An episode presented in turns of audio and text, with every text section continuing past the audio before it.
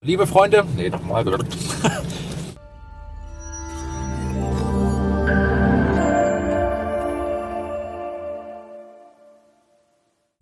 liebe Freunde, liebe Sachsen, herzlich willkommen zum Cruise Talk. Heute habe ich den Ernst Dollwetzel neben mir. Einige kennen ihn vielleicht aus äh, gute Zeiten, schlechte Zeiten. Das hast du drei Jahre gemacht. Von wann bis wann genau? 93, eine 93 bis 97 etwa. 96, 97, also drei, vier Jahre Ja. äh, auf der Mattscheibe bei RTL gewesen. Mhm. Äh, damals hoch beliebt, äh, auch ich habe das damals geguckt.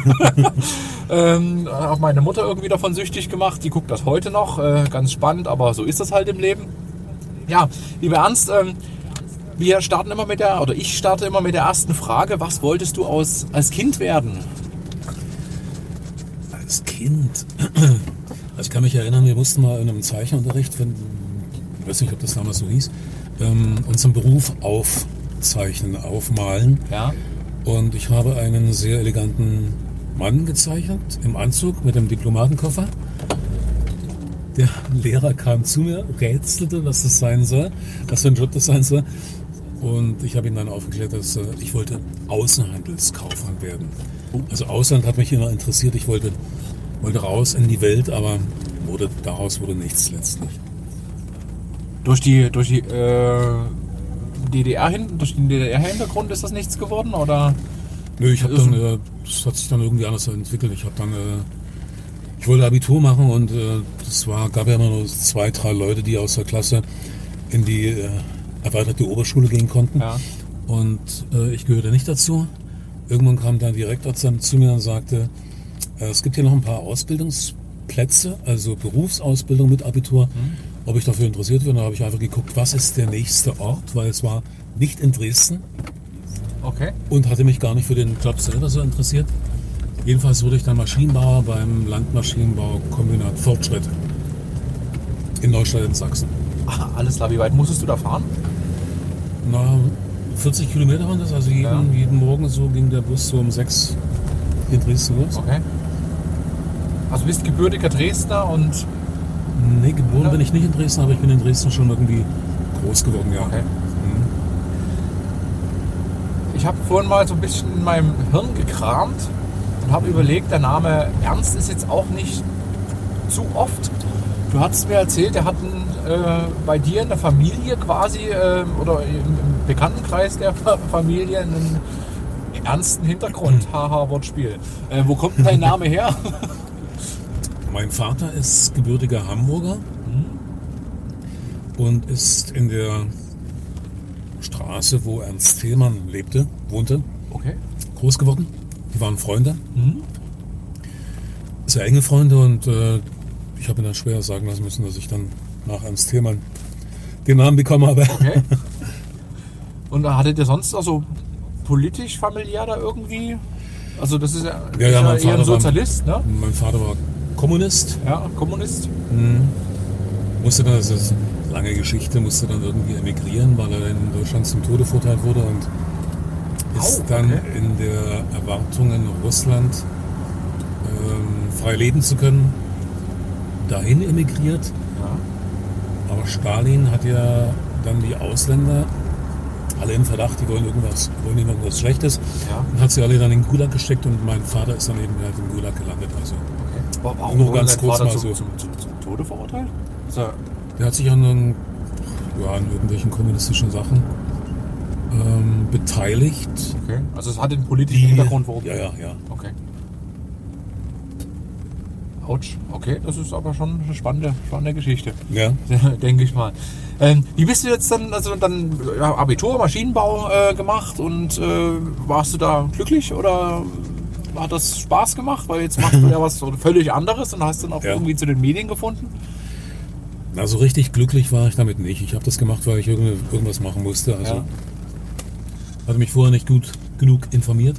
Also wurde ich Maschinenbauer und während der Zeit der Lehre habe ich dann dort in einem künstlerischen Leistungsvergleich, hieß das damals, äh, mitgemacht und in der Jury, die das bewerten musste, saß eine Schauspielerin, die mir dann beschädigte, dass ich ähm, irgendwie Talent hätte und ob ich daraus vielleicht einen Beruf machen wollte. Ja. hat mir dann ein bisschen geholfen, hat mir gesagt, was ich dazu tun musste. Also hat mir gesagt, äh, dass man da ein paar Rollen vorbereiten muss, sich an den Schulen bewerben muss, zum Vorsprechen muss. Und hat mich dabei, wie gesagt, auch ein bisschen unterstützt. Und das musste ich alles sehr geheim halten, sozusagen. Warum? Ja, weil wir wurden ja ausgebildet in der, das war eine Berufsschule, die gehörte dem, dem Landmaschinenbaukombinat Fortschritt ähm, mit an. Und wir wurden ausgebildet mit auch natürlich in der Richtung studieren. Und das war nicht so sehr mein Bestreben, deshalb, wie gesagt, musste ich das geheim halten. Ah, okay. Eine Zeit lang und dann Ja. haben wir, also ich, ich bin nicht der Einzige, der aus, meinem, aus meiner Klasse dann ausgeschert ist. Eine andere ist Augenärztin geworden, die dritte ist dann Theaterwissenschaftlerin geworden. Also es gab schon ein paar Leute, die dann gesagt haben, nee, nicht. Ja. Und das wurde dann auch so akzeptiert und dann, ja, dann habe ich mich in Leipzig beworben an der Theaterhochschule und die haben mir gesagt, ich sei zu jung, ich solle erst mal ein paar Jahre auf die Wiese gehen, das Leben kennenlernen. Ja. Wie, wie alt warst du damals, wenn die sagen? es ist zu jung? 17. 17, okay. 17 zu jung für die Schauspielschule? Oder Ja. das war vielleicht dann einfach damals so. ne? Also es gibt ja heute sehr viele Kinderschauspieler auch, also und so weiter. Ja, ja. Spannend, okay. Äh, und dann bist du auf die Wiese? Nee, dann haben, äh, durch einen Zufall, da war so ein Fehler passiert an der Theaterhochschule in Leipzig. Die hatten mich nochmal zwei, drei Monate später eingeladen und ich hatte dann wieder andere Rollen vorgesprochen, anderes vorbereitet. Und das fanden sie gut, dass ich die Gelegenheit nutzte, aber haben gesagt, es hat sich nichts geändert an unserer Einstellung. Geh erstmal das Leben kennenlernen. Ja. So, und habe ich gesagt, okay, dann soll es eben halt das nicht sein. Ja. Und da habe ich dann ähm, ja, in irgendeiner Weise artverwandt was gesucht und hatte mich dann für Psychologie entschieden, hatte dann in Berlin schon meine Zulassung für das Studium. ja. Und während der Zeit davor, also als ich meine Lehre noch zu Ende machte, las ich dann, dann in, der, in so einer Zeitung, Die junge Welt, hieß die, dass die Berliner Schauspielschule noch männliche Bewerber sucht. Und da dachte ich, du kannst ja nichts verlieren. ja. Ich hatte fünf Rollen vorbereitet, also spielst du einfach irgendetwas davon vor. ja. Weißt du die Rollen noch? Oder ist das zu lang her? Ja, es war auf jeden Fall der, der ähm, aus dem Faust. Ja. Eine kleine Rolle aus dem Anfang. Ich weiß den Namen jetzt nicht mehr. Egal, ist ja, ist ja auch schon ewig her. Ja. Und war auch nicht vorbereitet, die Frage. Tut mir leid. Äh, Aus Candida Hm? Habe ich das vorgespielt, einen Jungverliebten. Ja. Ähm, und aus der Leningrader Romanze war auch ein Jungverliebter. Also ja, ich wurde dann auch so eingekauft als. Jedenfalls ähm, in, in Berlin hat man dann gesagt, ähm, toll, wir freuen uns auf dich.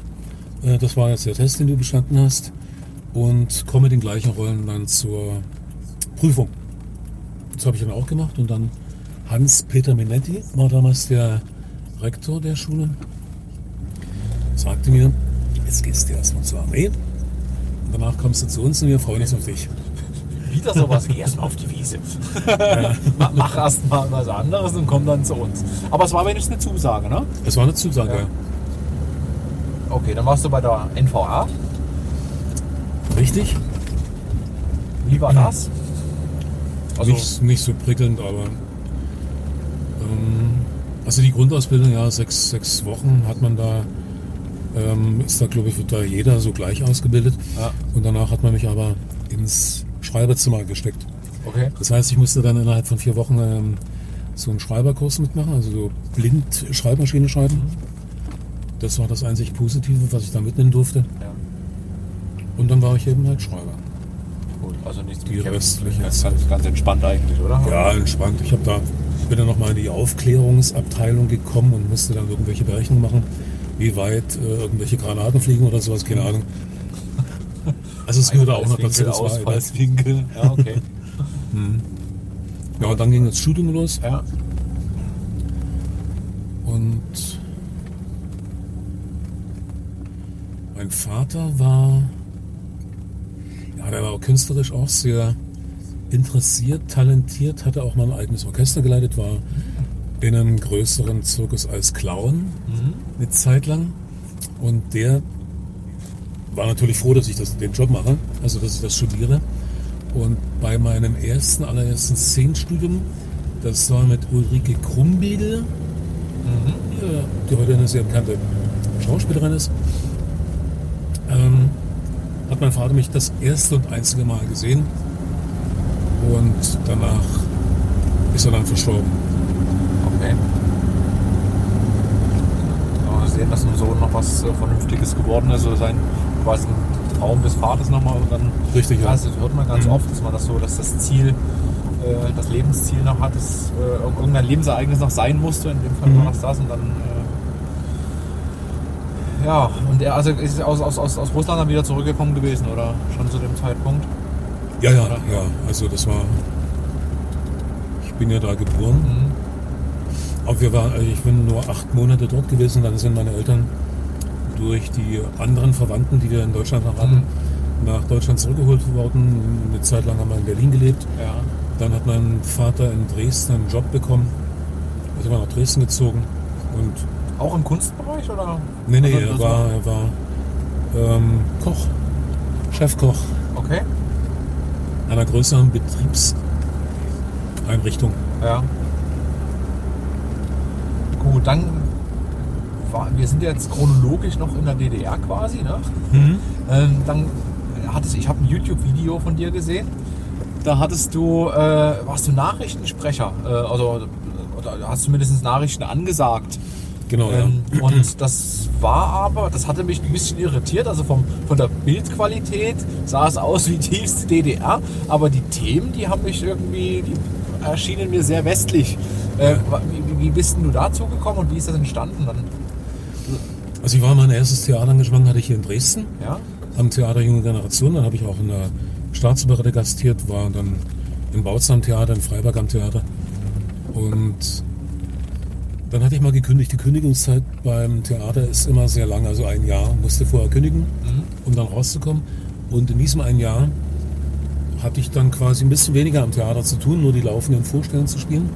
Es waren dann immer noch 150 in der Spielzeit.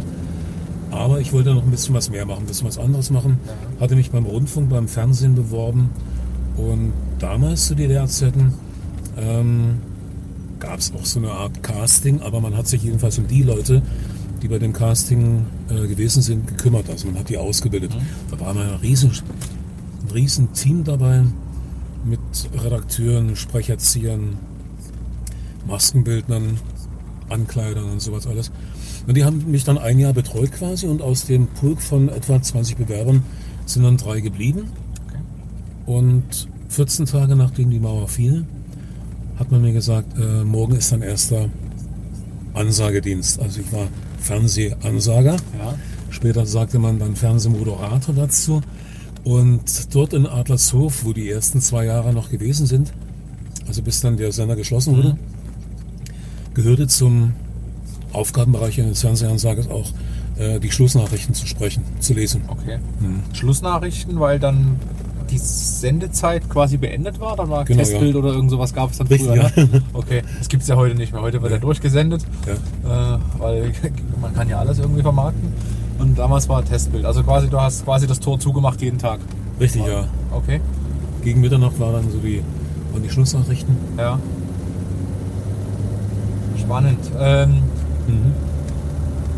das war dann, das musste dann so irgendwie so, äh, ja, 89, so kurz, kurz, kurz vor 90 gewesen sein. Genau, ja. Ähm, Da ging es weiter zwei, bis 92 noch in Adlershof. ja. Dann wurde ja Adlershof geschlossen und die anderen Sender wurden aufgemacht, also NDR, ORB damals, jetzt RBB. Und, und da habe ich bei beiden Sendern gearbeitet, also bei dem heutigen RBB Mhm. Und beim NDR. Und weil man ja mit dem Gesicht den Sender identifiziert, hat man mich dann vor die Wahl gestellt. Also entweder du gehst zum RBB oder bleibst beim NDR. Ah, okay. Also musste ich mich entscheiden und bin beim NDR geblieben. Sehr gut. Und dann aber RTL. So 93. Ja, das war, Gute Zeit, ähm, das, kam, Zeit. das, kam, das kam noch dazu. Ja. Das war innerhalb der Ansagezeit. Also ich war Ach so. zwölf Jahre Fernsehansage. Ja? Und innerhalb der Zeit habe ich ja gelegentlich auch schauspielerische Aufgaben gemacht, also Theater noch gespielt. Und ein guter Freund von mir aus Berlin, Radiomoderator, Andreas Dorfmann, der hatte damals bei der 500. Beim, bei der, nachdem die 500. Folge von Gute Zeiten, Schlechte Zeiten abgedreht war, hatten die so eine, so eine Jubiläumsveranstaltung gemacht, hat mich eingeladen. Äh, Er hatte zwei Karten und hat gefragt, willst du mitkommen? Ja, das klingt ein bisschen wie im Film, aber war wahrscheinlich dann auch so. Ähm, ich habe dann einfach, wurde den Produzenten von, von Gute Zeiten, Schlechte Zeiten vorgestellt und hatte in meinem jugendlichen Leichtsinn gesagt, brauchen Sie nicht einen jungen, talentierten Schauspieler? und er kickte mich so an und sagte dann, ja, wir suchen tatsächlich so einen Typ wie, wie Sie. Kommen Sie doch mal in den nächsten 14 Tagen in mein Büro. Und die nächsten 14 Tage hat er nicht überstanden, also er wurde dann nicht mehr, er war nicht mehr Produzent. Gab es einen anderen Produzenten, der sich dann aber daran erinnerte, dass das mal im Vorgespräch so gelaufen ist. Das war ein Brite und der hat meinen britischen Humor sehr gemocht. Ja, und dann gab es quasi den Einstieg in diese Serie. Mit einem halben Jahresvertrag. Ja. Und dann hat man gesehen, wie sich die Geschichte entwickelt und ob die von den Zuschauern gut angenommen wird. Und daraufhin wurde der Vertrag dann immer wieder verlängert. Also insgesamt sind so etwas mehr als drei Jahre zusammengekommen. Wie kann man sich denn bei so, also das, das läuft ja glaube ich immer noch, ne? Gute Zeit, schlechte Zeit. Ja. Wie, wie, also das ist ja extrem schwer, da immer wieder sich irgendwas aus den Fingern zu saugen. Hast du das mal so dieses, dieses äh, Drehbuchschreiben mal mitbekommen oder hast du einfach nur die Geschichten hier, das ist jetzt deine Rolle, mach mal? Das, Ja, wir- das bekommen oder weil das ist so eine Entstehungsgeschichte von so einer lebenslangen Story. Das ist ja schon irre, ne? Ja, das sitzen noch sehr viele Schreiber. Wie, wie viel sind das? Also hast du da so, so Das fünf oder 50 also, oder irgendwas dazwischen? ich denke mal, irgendwas dazwischen. Ja. Es gibt erstmal die Ideenentwickler, Mhm. die die Story entwickeln und dann gibt es die Dialogschreiber. Okay. Und wenn die Story entwickelt wurde und der Produzent und die, die Verantwortlichen dann das abgenickt haben, dann sitzen die anderen dran und schreiben eben halt die Dialoge. Und das ist auch eine sehr knallharte Produktion. Also du drehst jeden Tag eine Folge. Also es sind natürlich dann auch Szenen, die in anderen Folgen ähm, gedreht werden. Aber so vom Zeitumfang ist es mal eine Folge. Das heißt, das, ja gut, das kommt ja auch jeden Tag. Ne? Es ist ja. Ja. nicht so, dass Musst da ja, irgendwie ja. mal Pause machen kannst, sondern es wird ja Wir haben immer durch, so ein- durchgerockt. Im Vorlauf von vier bis sechs Wochen ungefähr. Ja, da muss ja auch noch äh, Po- Post-Production muss ja noch laufen. Ne? Das, Genau. das muss alles zusammengeschnitten werden. Also ihr als Schauspieler seid dann wirklich dort tatsächlich Befehlsempfänger, also oder ihr schreibt da gar nicht mit, ihr seid dann nur kriegt den Text und dann wird, äh, Richtig. wird losgelegt. Okay. Genau. Und das hast du drei, dreieinhalb Jahre so, drei, dreieinhalb Jahre gemacht. Mhm. Okay. Was war denn so das beste Erlebnis, was du so hattest in dieser Zeit, bei gute Zeiten, schlechte Zeiten? Gab es irgend so Highlights? Oder war das ein Job letztlich? Das war ein Job, der mir sehr viel Freude bereitet hat. Also die Schauspieler, die ich kennenlernen durfte, es sind ja nicht alles Schauspieler da. Dafür sind sie einfach zu jung. Aber es gibt einige, die eben halt eine schauspielerische Ausbildung haben, da mitgemacht haben, die ich da kennengelernt habe. Das war sehr gut, also mit denen zusammenzuarbeiten, die Geschichten zu entwickeln, die Szenen zu entwickeln. Und meist wurde ja im Studio gedreht, aber wenn wir mal draußen waren, hatte das natürlich auch seinen Reiz, Ja. weil die Frische Luft. frische Luft einmal und außerdem sind die Passanten dann stehen geblieben und haben dann geguckt und gestaunt, wie das alles so vor, vonstatten geht.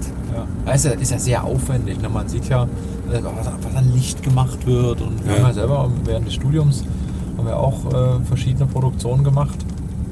So, so ein äh, Live on Tape, quasi so ein, so ein Jugendmagazin produziert im Studium. Mhm. Das ist schon ultra aufwendig. Damals auch diese gigantischen Kameras, diese Studiokameras immer, die hatten wir drei Stück. Die, die waren ja sehr, sehr leichtläufig, aber es ist halt wirklich gigantisch teuer auch Ja. das überhaupt zu produzieren, wenn man sich jetzt anguckt, was jetzt hier quasi von drin hängt für diese Mhm. Art von Sendung. Also das ist schon ist eine ganz andere Hausnummer. Aber das sehen ja viele nicht und deswegen ist das draußen, glaube ich, total angenehm. Also wenn wenn die Leute mal sehen, was da wirklich für ein Aufwand dahinter kommt. Ich, in, ich bin ab und zu in Köln, das sage ich in jedem Cruise Talk, weil es immer noch so ist. ähm, und dann gibt's, ähm, da bin ich bei Airbnb ab und zu mal in so einer Privatunterkunft. Und da gibt es aber, da ist so eine Straße, da ist so ein Café. Da gibt es, weiß ich, einmal im Monat ist dann auch eine Mega-Produktion. Da steht alles voll mit, mit Lastwagen, mit Lieferwagen. Mhm. Meistens von, von äh, einer grünen Autovermietung, weil da holen die sich das offensichtlich alles. Die 7,5 Tonner, die Sprinter, alles steht da rum. Ein Haufen Licht, ein Haufen Komparsen, das ist alles zugestellt. Du kommst jetzt selbst zu Fuß kaum durch. Also Ja. Autos kommen da gar nicht mehr durch. Und dann hat man da so eine kleine Szene. Äh, Und dann war es das wieder. Ne? Aber was Mhm. das kostet, das ist Wahnsinn. Ne? Naja. Und wie, wie bist du dann ausgeschieden? Also war die, die, die, die Rolle, die du gespielt hast, ist der Mensch dann gestorben? Oder? Nee. Wurde auch nicht getötet. Also, nee, ich hatte eine, eine Hauptpartnerin, also ich hatte so eine. Ähm, ja, also ich, ich war vielleicht so drei, vier Mal die Woche zu sehen in, Ja. den, in den Folgen. Und äh, hatte eine Hauptpartnerin, Victoria Sturm. Mhm. Und die hatte, die war von Anfang an dabei. Die hat 92 angefangen und sowas. Und irgendwann 97 hat sie dann gesagt, ich will nicht mehr, ich will was anderes machen. Und dann wollte sie jedenfalls sich rausgeschrieben haben. Und mit dem Rausschreiben ihrer Figur ist, hatte ich auch keinen, keinen Ja. Kontakt mehr zu anderen Darstellern. okay. Also ihr wart fest verankert quasi. Ja. Und dann, okay. Und da konnte man dir keine Rolle zuschreiben, wieder eine neue Partnerin. Ich bin später nochmal eingeladen worden wieder zum, zu Castings. Ja. Und gesagt hat, du bist jetzt so lange raus, du kannst jetzt auch mal wieder eine andere Rolle spielen dann. Kam aber nicht zustande. Alles Also man guckt ja dann immer so, wie, wie passen die Leute zueinander, ja. die, die Partner und irgendwie, ja, kam es nicht dazu. Gibt es eigentlich diesen, diesen Joe Gerner noch als, als Rolle? Den gab's Gibt es den heute noch? Ich glaube, der ist der einzige von den, Irre, also von denjenigen, die am Anfang mitgemacht haben. Ja. Der ist jetzt immer noch dabei. Ja, ist Alle anderen sind ne? irgendwie ausgestiegen, aber, Ja. Aber jetzt Bei, dabei. bei ihm hatte man auch nie das Gefühl, dass der älter wird. Also zumindest äh, ab und zu, wenn ich mal im Hotel bin oder sowas und, und durch Zufall beim Durchsetzen. Ansonsten gucke ich eigentlich kaum Fernsehen. Mhm. Aber Netflix gibt es dann meistens nicht äh, dort, wo ich bin. Ähm, ist, wahrscheinlich ist es auch schon Jahre her, wo ich das letzte Mal gesehen habe, aber er war halt dann immer noch da. Ja. Und das ist halt äh, mega spannend, dass es halt Menschen gibt, die dort äh, in ihrer Rolle so fest sind. Und er war ja Anwalt und was hat denn der noch gemacht? Der war Geschäftsmann, Anwalt und Intrigant. In erster Linie. ja. Also war der, der, der, der, der Bad Guy in der, Mhm. in der Ja. ganzen Zeit gewesen. Ne? Da hat er auch die Partnerin dann gewechselt. Ach, Mhm. da ist, ist ja schön, aber es ist halt ein Urgestein. Ne? Ich glaube jedenfalls, ich habe das jetzt auch lange nicht gesehen, also Ja. Auch nicht durchgesäppt. Also ich gehe davon aus, dass er immer noch drin Ja, ist. wahrscheinlich ist das so. Mhm. Ne? Und, aber davon, also wenn das so viele Schauspieler sind, aber da kann man schon dann auch von leben, ne? also gut von leben, oder ist das Ja. eher, ja, Hm. wird gu- gut honoriert? Das war damals so sehr spannend, weil ich bin ja, ich hatte quasi hier in Dresden, damals war der MDR noch in Dresden, Mhm. habe ich dann bis zur, bis Mitternacht dann moderiert, mich dann ins Auto gesetzt und da gab es ja so, also hat man ja heute nicht mehr so, aber so, so Kassetten, die man so nutzen konnte. Also Kassettenradios? Ja? ja, genau. habe ich dann vorher den Text drauf gesprochen. ja. in meiner nächsten Szene und bin nach Berlin gefahren. Ich habe in Berlin noch eine Zweitwohnung und habe dann quasi während der Fahrt den Text gelernt. Mhm. Am nächsten Morgen dann um 6 Uhr aufgestanden, 7 Uhr Maske, 8 Uhr war der Drehbeginn und dann habe ich bis Mittag gedreht und bin dann wieder zurück nach Dresden gefahren und hier weiter moderiert. Also insofern hatte ich schon genügend und viel zu tun. Okay. Das ist ordentlich, aber wenn man jung ist, dann kriegt man das da anders äh, weggestopft. Genau. Was hast denn du für ein, aber jetzt sind wir gleich wieder am, am äh, Dynamo-Stadion. Hast du eine Beziehung zu Fußball, zu Dynamo? Als quasi langjähriger Dresdner oder Eher nicht. eher nicht? Nee. Und andere Sport, sportliche Verankerung? Auch nicht so Auch nicht. richtig. Nee. Ist, Ich ist ja die nicht schlimm. Ne? ja. Also, muss ja nicht jeder Dynamo-Fan sein. Ähm, aber bietet Ich sich habe ja ein paar. Kontakte, die, äh, also Simone, die ja hier mit Dynamo, Simone Salossi, Ja, von der Dynamo-Tanke. genau. Ja. Und ich hatte hier in den, ähm, in den Räumen vom, vom Dynamo-Stadion auch ein paar Moderationen schon mal gemacht. Mhm. Also das ist meine einzige Bindung. Okay. Aber also sportlich jetzt nicht euphorisch im Kabel. Nee. Das, das fällt dann aus, okay. Und ich hatte einen ehemaligen Fußballspieler bei mir in meinem Fernsehtalk. Ja. Benny Kirsten.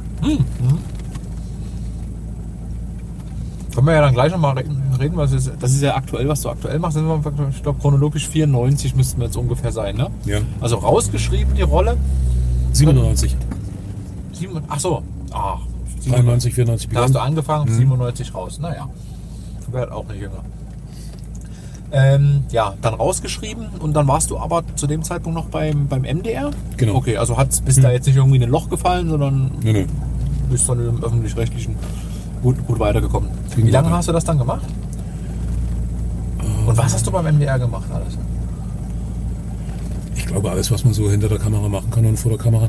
Also ich war redaktionell tätig, also man hat ja seine Texte, die man da Ja, abends dann oder nachmittags dann vor der Kamera sagte, natürlich immer selber geschrieben.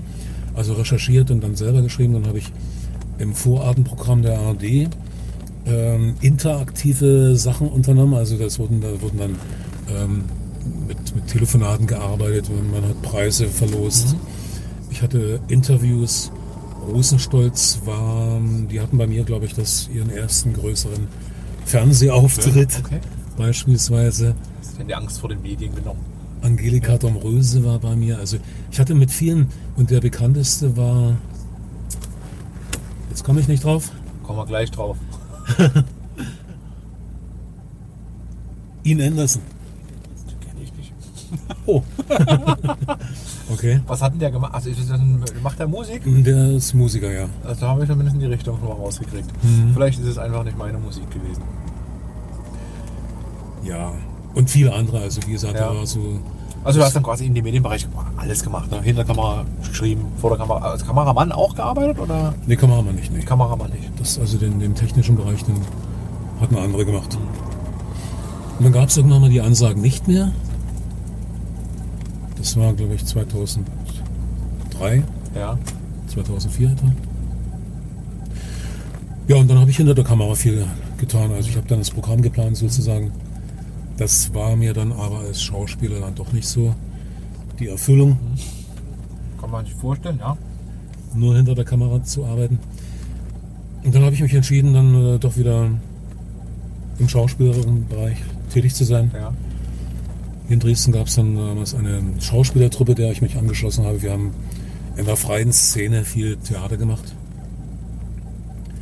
Und danach hat sich anderes auch ergeben. Also ich hatte mit Maren Gilz so einer Komödie ein Gastspiel. Maren Gill. Ah, das war hier. Glücksrad? Hier. Ja, ja, kling, genau. kling, kling, kling, kling. Ja, Ich kaufe ein E. richtig. Ah, sehr gut. Okay. In der Felsengeneraten habe ich mit Tom Paus, also er war der Hauptakteur Mhm. der Inszenierung, den Glöckner von Notre Dame hat er gespielt und ich war der Autor Victor Hugo Ja. in der Inszenierung. Ja, und da muss man dann halt sehen, also dass man eben neue Engagements kriegt, das ist ja in der freien Szene so nicht ganz einfach. Ja, ja es ist, es ist glaube ich, ja, sind viele Leute in der Szene wahrscheinlich noch unterwegs. Ne? Was mach, und wie machst du da? Also heute machst du ja auch weiter Fernsehen, ne? also jetzt nicht beim, beim Mitteldeutschen Rundfunk, jetzt kommen wir nämlich zu dem Punkt. Mhm. Ähm, du hast ja auch eine, eine, eine Talkshow quasi. Ja. Ne? Genau. Also beim Mitteldeutschen Rundfunk bin ich immer noch ähm, Ah, machst du aktiv. noch, okay. Ja, Entschuldigung. Als Sprecher. Ja, Mhm. Also seit über 20 Jahren ja. diese Unterhaltungsshows, die anfangs die Carmen Nebel machte, Hm. jetzt der Florian Silbereisen. Für die spreche ich immer mal wieder. Ja. Also bevor er auftritt, bin ich zu hören. Ah, okay. Mhm. Ja, das ist, äh, ja, das gucke ich nicht. Also es ist einfach nicht meine, meine Musik. Aber Okay. ja, meine Oma, die guckt das, äh, glaube ich, ganz gerne. Mhm. Die kennt dann vielleicht auch die Stimme. Das ist, äh, ja. Ich habe so mit linearem TV tatsächlich äh, fast nichts mehr am Hut. Mhm. Dann Durch die, dadurch, dass die Kinder, äh, die sind nur noch mit, mit äh, Video on Demand quasi groß geworden. Kennen die gar nicht. Selbst den Sandmann, den haben wir ja auch geguckt, aber auch äh, bei uns war immer, egal wann, äh, es war immer 18.45 Uhr, weil wir es halt in der App gucken konnten. Und äh, von daher da da haben die das auch nie verstanden. Die waren mal bei meiner, äh, bei meiner äh, Schwiegermutter äh, zu Gast. Das ist ja ab und zu mal bei der Oma. Ne? Ähm, und da war das halt total schwierig für die zu verstehen, dass der Sandmann zu einer festen Zeit kommt. Ach so. So, wir müssen uns beeilen, los, beeilt euch, der Sandmann kommt gleich. Ja. Und die waren das gewo- gewohnt vom Tablet damals, waren die zwei, drei Jahre alt so, und haben die halt nicht nachvollziehen können. Und das ist halt so für die total schwer. Die kennen die einfach nicht mehr. So eine linearen TV-Programme. Naja.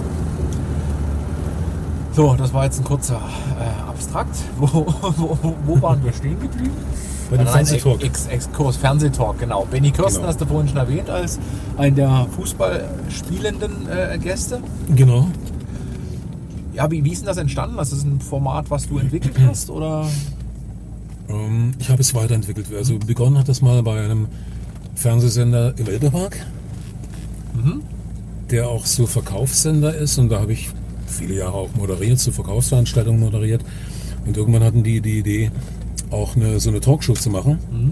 Die habe ich dann eine Zeit lang gemacht. Und dann habe ich es dort nicht mehr gemacht. Und ein guter Freund von mir, der hier in Dresden ein Reha-Zentrum hat, in Pirna ein weiteres, der sagte dann, er willst du das nicht bei uns machen. Okay. Also haben wir quasi das Konzept übernommen, ein bisschen weiterentwickelt. Ich musste, ich, jetzt bin ich für alles zuständig. Also sowohl für die Einladung der Gäste, für das Vorbereiten, insgesamt ringsherum, Hotelplätze für die Gäste, die von außerhalb kommen, so hat alles. Die ähm, Recherche und so. Also das ist quasi alles mein, mein, meine Arbeit im Vorfeld und der Talk selber dann natürlich auch. Ja, also Moderation. Moderation, ja. Wir hatten gestern gestern sehr schönen Talk. Also eigentlich sind die immer sehr schön. Also weil ich bin immer neugierig auf die Leute, die da kommen und ihre Geschichten erzählen. Ja. Und meist ergibt sich auch ein wunderbares Ges- Gespräch. Gestern war, Dunkel. gestern war Dagmar Frederik da, Ist auch eine DDR-Schauspielerin gewesen? Oder Sängerin? Säng- Sängerin. Sängerin. Ja. Ach, nein, ich bin halt noch. Da, dafür bin ich, glaube ich, zu jung. Und die ist jetzt noch wahnsinnig aktiv. Also die hat Terminkalender bis ins nächste Jahr voll. Dann war Joy Peters da. Das ist ein Travestiekünstler, Okay. auch weltweit unterwegs mit seinen Soloprogrammen oder mal auch im Ensemble. Dann hatten wir gestern auch noch die Carolina Gerun. Die war Teilnehmerin, also hat ihr Land vertreten, Rumänien vertreten äh, beim Eurovision Song Contest. Und da war noch ein Dresdner Liedermacher dabei. Also es war auch ein regionaler Bezug da. Okay. Aber die, die anderen waren alle äh, außerhalb von Dresden, oder? Genau, ja. Okay. Carolina kam aus Moldawien, Joy Peters aus Berlin, Dagmar Frederik auch aus Berlin. Und Uwe Kottek war der vierte im Bunde, der ist aus Dresden. Naja, und dann sind eben halt immer mal so, das nächste Mal, in einem, also wir machen die Talkshow nur einmal im Monat, Okay. das nächste Mal wird Nina Liesel bei mir sein. Wird dir vielleicht auch nichts sein? Nee, sagt, tatsächlich sagt mir auch nichts. Ich Ah, bin so schlecht in Medien, glaube ich, oder in, in, in Promis. Was, was macht sie? Sie ist Schwedin und eine Sängerin. Ja. Im fällt sind die langen, langen blonden Haare. Okay, das ist auch noch aber. aber ist eine aktuelle Künstlerin, oder? Hat die auch einen Song? Ja, ja, sie ist aktuell noch ähm, präsent, ja. Aber es gab Zeiten, da war sie noch präsenter, Okay. sagen wir so. Ja. Und, und wie kommst du dann an diese, diese Gäste ran? Schreibst du den an, weil du ein YouTube-Video gesehen hast? Oder Ja, ist also am Anfang war es so, Kontakte? wir machen das jetzt schon über ein Jahr Hm? und also manche Leute kenne ich noch aus eigener Fernseharbeit. Den Peter Escher be beispielsweise, Ja. den habe ich damals selber angerufen, ob er kommen will. Ähm, und aus den Kontakten zu ehemaligen Fernsehmitarbeitern oder immer noch aktuellen Fernsehmitarbeitern entstehen dann neue Kontakte und dann erzählen die das dann weiter. Also ähm, wenn du Sandmännchen geguckt hast, geguckt hast, hast du vielleicht auch Popen Dr. Pille. Ja, ja. Ja, die war Mit auch bei großen, mir. mit der großen Brille. Richtig. die war auch da. Also Ja. Und wir kennen uns auch schon viele Jahre. Wir haben auch gemeinsam ähm, Auftritte gehabt. Und daraus ergeben sich, wie gesagt, immer auch neue Kontakte. Und am Anfang war es so, ich habe die Leute alle anrufen müssen. Müssen, Mhm. ja auch wollen. Ähm, und jetzt ist es inzwischen so, dass sehr viele mich anrufen, Ja. ob sie mal kommen dürfen. Okay. Schön. Das ist, Das ist ja eine schöne- Das ist eine Anerkennung auch für das, was man tut. Ne? Genau, Jetzt, ja. äh, am Ende des Tages geht es ja ein bisschen darum, äh, Anerkennung auch zu bekommen für das, was man macht. Und das ist natürlich schön. Mhm. Und so, ja, man wird wahrgenommen, Leute schauen es.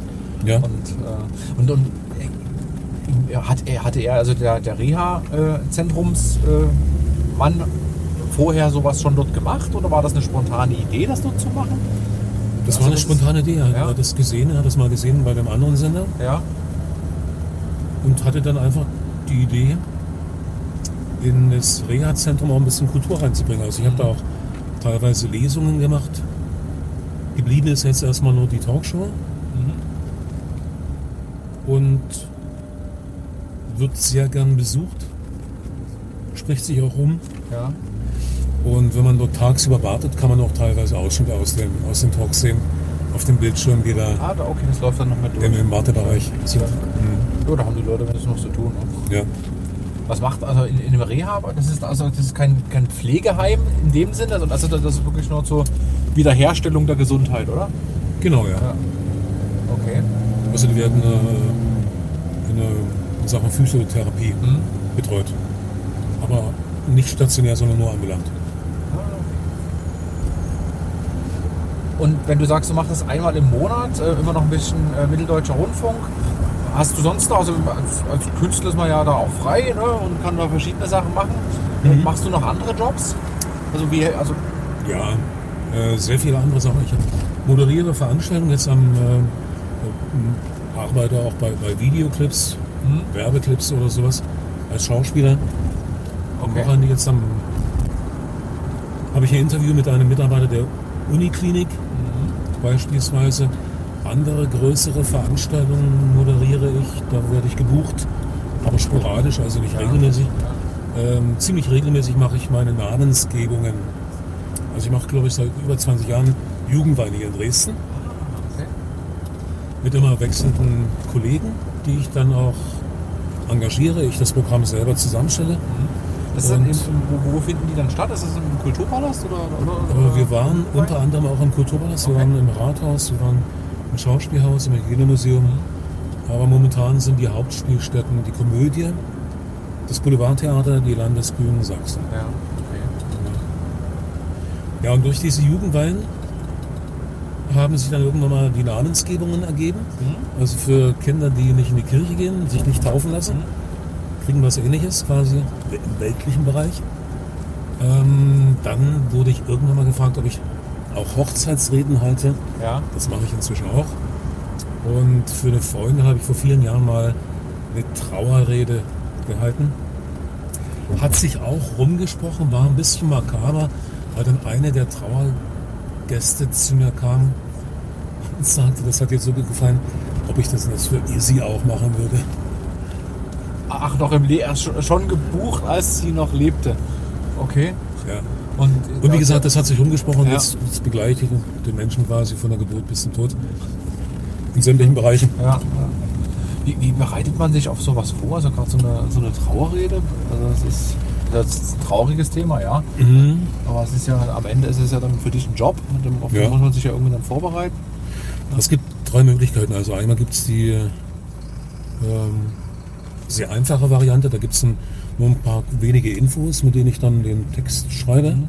Und ein paar literarische Sachen über das Leben und den Tod mit einbaue. Mhm. Dann gibt es äh, die Form mit, mit ähm, mehr Informationen der Hinterbliebenen, die ich dann verarbeiten kann. Entsprechend länger wird die Rede dann natürlich auch. Ja. Und äh, die Musik muss ich organisieren, teilweise jedenfalls dafür.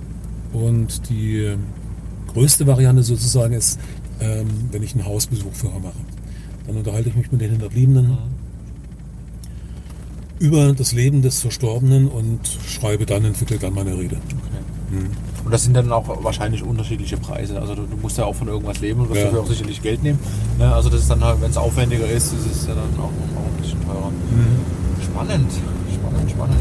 Und was ist so, hast du noch Pläne für die, für die Zukunft?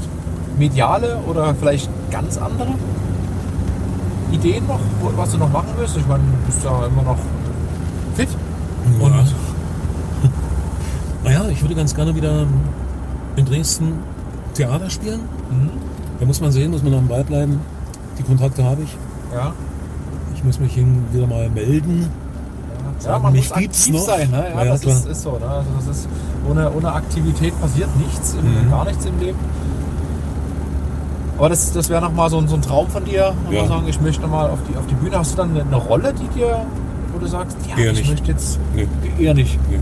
So, ich bin jetzt da, der, der junge Verliebte war ja so, bist du ja eingestiegen. Vielleicht Mhm. kann man damit dann auch nochmal schön, schön aussteigen. Sind wir gerade Musik? Hier, müssen- ich fahre jetzt wieder heran. Ne? Ja. Sehr schön. Ich sperre mich auch nicht, wenn ich mal eine Filmrolle kriegen würde. Also das, das Ja, das glaube glaub ich, ja, ja. Aber so, also es ist so ein Wunsch, aber an dem arbeitest du jetzt gerade aktiv nicht, oder? nicht so richtig Ja. intensiv. Okay. Kann man, wenn du das wünschen würdest oder könntest, was würdest du dir wünschen mit dem, mit, mit Blick auf die Rolle?